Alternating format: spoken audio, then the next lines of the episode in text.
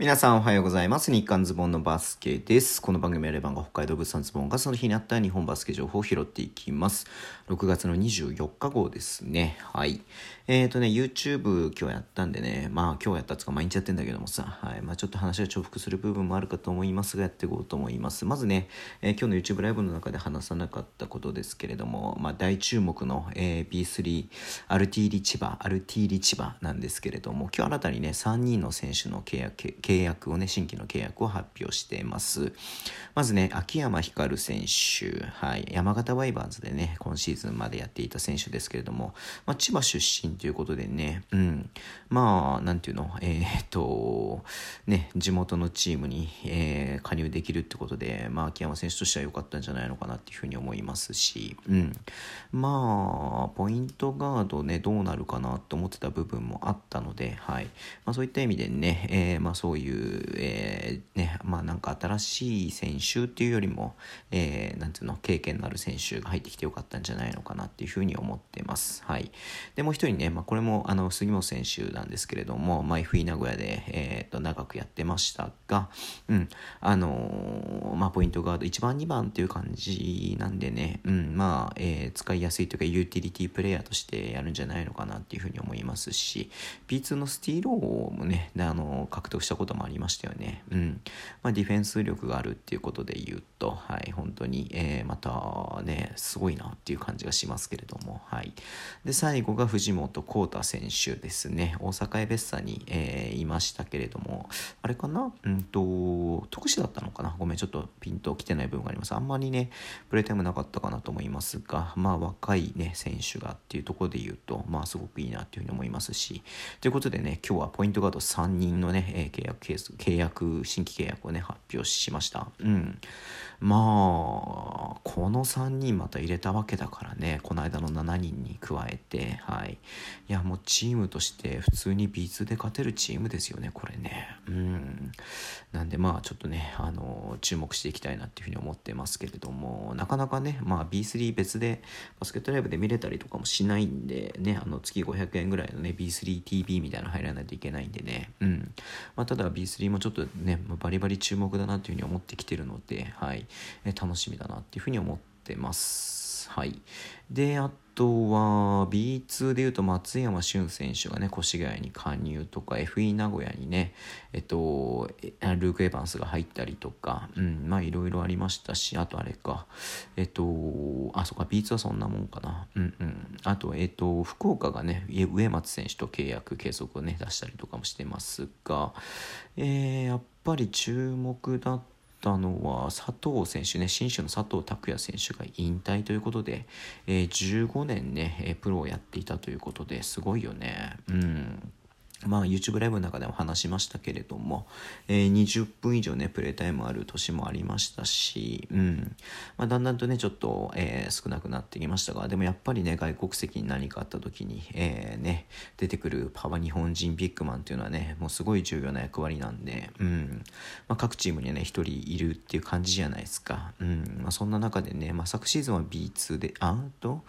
一昨年か昨シーズンが昨シーズン B2 でしたけれどもまあ B1 トップリーグでねやり続けたっていうのはね本当にすごいリスペクトだなっていうふうに思いますんではい。まず現役ねお疲れ様でした。セカンドキャリアどうすんだろうねちょっとね気になりますけれどもね。うん。えっと25日の日にえっとねえっとクラブのあの新州のね YouTube チャンネルで引退会見がねやるということみたいですね。はい。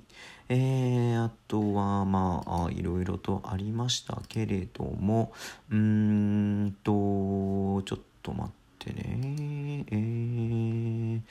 まあ一番あのびっくりしたのは橋本康介選手の三河入りね、まあ、これも YouTube の中で話しましたけれども、まあ、多分3番として起用されることが多くなるのかなっていうふうに思いますけれどもね、うん、で同じく 2m 級のね、えー、と野本選手も、はいえー、と群馬に入るということで、うん、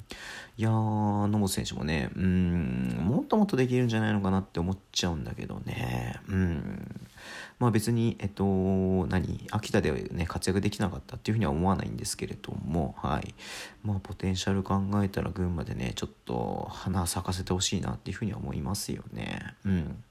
はい。えー、あと、京都新外国籍、ジャメール・アーティス。はい。あと、秋田新外国籍、コルトン・アイバーソンっていうね。うん。また、これまた強力な感じがする2人が入ってきましたんで、ちょっと楽しみだなっていうふうに思ってます。えー、滋賀はね、柏倉選手と加入をね、えっ、ー、と、新潟からの加入を発表しました。林選手とね、結局同じチームという感じで、面白いですね。はい。で、島根はニカ・ウィリアムスの契約継続。はい。これもでかいね、島根にとってはね。うん。はい。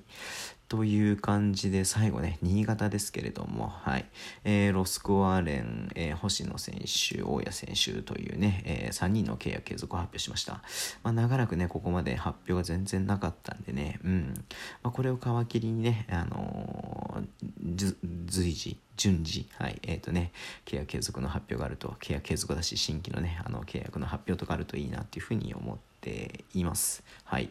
で、なんか B リーグの方がさ、あのー、アジア枠の扱いについては二重国籍みたいなね、うん、扱いについて今日ね、リリースがあって、えー、ちょっと読みましょうか。えっとね、まあ、今まで要は、えっと、多重国籍、まあ、二重国籍みたいな感じでね2カ国で、えっと、国籍を持っていた場合には、えっとね、その該当する要はあのアジア枠のさ該当の国ってあるじゃないですか、うん、の、えっと、全てのねその国籍の国が保有していないといけないっていう、はい。えー、規定があったんですよ。うんうんうんうん、要はあのアメリカと、えー、フィリピンとかだとねあのダメみたいな感じだったのがあったんですけれども、はい。えーとまあ、そこに追加でねただし全校対象国に国に、えー、該当する国籍と、えー、該当しない国籍を双方保有する場合でも、えー、全校対象国の代表選手として FIBA により登録された実績を有する場合においてはアジア特別枠選手として、えーとね、登録するということなんで、まあ、多重で持っている場合であっても、まあそのね、該当の国の代表経験があれば、えー、OK ですよというような、えー、感じにしたみたいですね。うん。まあ、アスフレがね、なんかそれでリリースというか出していて、うん、アスフレのね、ホアンデス、ホアン・ゴメス・デ・アリアの選手。ホアン・ゴメス・デ・リアの選手が多分これに該当するっていうことになったのかなっていうふうに思いますけれども、まあ、そのためね多分こうどうどういう扱いになるのかなって時に、まあ、これに該当して一応味は特別枠で、はい、できるっていうことですよね。うんうんうんうん。まあ代表歴もありみたいな感じで、はい。えー、国籍としては一応フィリピン、あ、出身はフィリピンになっていて、あ、そうなのかな？二重国籍、多重国籍だったのかな？ちょっとわからないけれども、細かくは。はい。まあ、反応してるってことは多分これに該当するってことなのかなっていうふうに思いますけれども、うん。まあね、えー、まあ、アジア枠で使えるっていうのは本当にでかいことなんでね、もしこれで外国籍枠って言うとね、ちょっとね、話が違ってきちゃいますんで、うん。まあ、こういうふうにね、まあ、その順応していくというか、まあ、なの固定、一定の選手がいるからそうなってるってわけではなくて、まあ、そうする方が、まあ、あくまで自然だよねっていう感じのね、規約変更であれば、それは望ましいことだと思いますんで、うん。まあね、全然、あの、このアジア枠もね、昨今シーズンからできた新しい枠なんでね、まだまだね、あの、ピヨピヨ歩きといいますか、よちよち、よちよち歩きといいますか、うん。まあ、これからどんどんね、えっ、ー、と、なんていうの、刷新していって、はい。まあ、より良い制度になればいいなっていうふうに思っています。はい。そんな感じでね、今日終わりにしたいと思います。Twitter でも情報を発信します。ぜひフォローお願いします。YouTube と Podcast 毎週配信してます。YouTube 毎日やってます。えー、ラジオトークのアップで聞く方はハートボタンを押してください。では、今日もお付き合いいただきありがとうございます。それでは、いってらっしゃい。